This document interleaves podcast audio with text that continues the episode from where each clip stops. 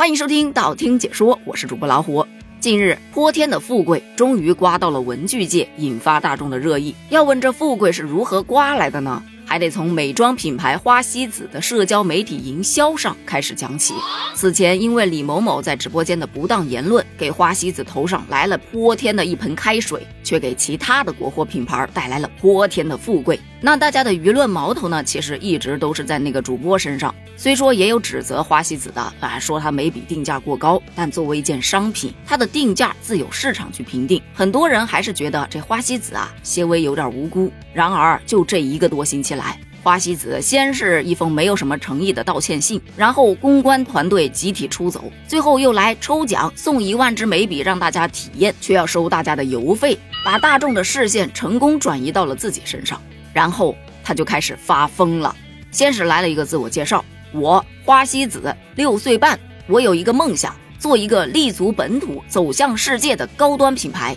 嗯，这句没毛病啊。有梦想，那就要去奋斗嘛。接下来说，中国品牌一代有一代的使命，我这一代就是要以高端之势在国际市场上厮杀。被嘲讽、被嘲笑没有关系，嗯，有一股小学生要拯救世界的热血呢。接下来又说。讲真，心疼咱家产品经理，每一款产品老板都要亲自抠细节，每次汇报都很忐忑，你懂吗？微笑面对生活，心疼的抱紧了自己啊！汇报很忐忑，难道不是因为你们准备不充分，没有底气吗？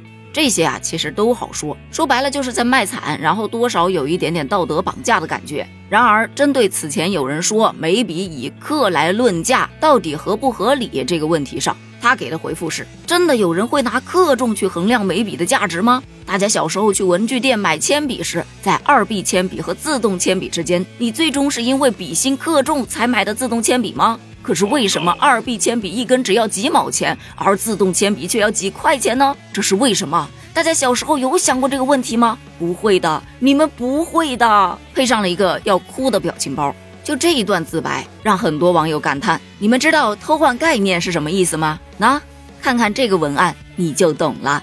你家眉笔跟别家的眉笔的区别，不是自动铅笔和二 B 铅笔的区别，而是七十九的自动铅笔和七块九的自动铅笔的区别，好吗？他这是把他家眉笔当做了自动铅笔，别人家的眉笔都是二 B 铅笔，都不在一个档次上。虽说都是笔，但是眉笔和铅笔这分属于两个完全不同的领域吧？好嘛，文具商坐不住了，这可是你先碰瓷儿的啊！于是晨光文具的主播在直播间展示“自动铅笔真不贵”的标语，同时主播直接把“不贵”俩字儿写在了额头上。看着头顶“不贵”俩字的主播，大家是一边笑得手抖，一边疯狂下单。而文具界的另一巨头得力文具直接仿照了花西子的句式，开始回怼我得力文具六岁零二百一十六个月的本土娃娃，但是我若有一款活动铅笔，十块钱三支，外送六十支替换芯，敢问阁下如何应对？于是得力这么一回怼，就迎来了泼天的富贵，网友纷纷调侃：丽丽啊，收拾收拾，准备升咖了。既然他要拿文具来比喻，这送上门的泼天富贵，咱不能不要。花西子啊，这是凭实力带火了又一个默默无闻的国货品牌啊！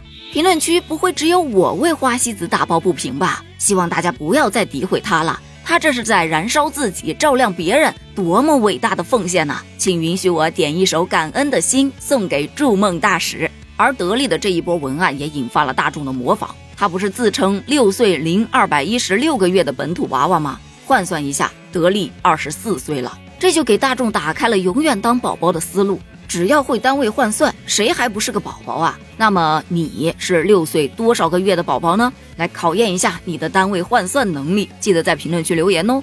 咱们继续来讲花西子的这一波公关呢，在我看来是讲了一堆大话，然后又讲了一堆废话，最后在大家的眼里就变成了一堆疯话。用着小孩子撒泼打滚的口吻，以教育消费者的姿态来反击消费者，这只能让品牌离消费者越来越远，不引发群嘲才怪呢。一般情况下，品牌要是出了什么舆情，大致都是先道歉，然后解释，最后搞一些活动让利给消费者。花西子呢，道歉是道了，搞活动也搞了，解释呢也解释了，但是道歉没有诚意。搞活动还要收邮费，抠抠搜搜的也不便宜。最后这波解释还非要跟消费者去掰扯清楚这消费理念的问题。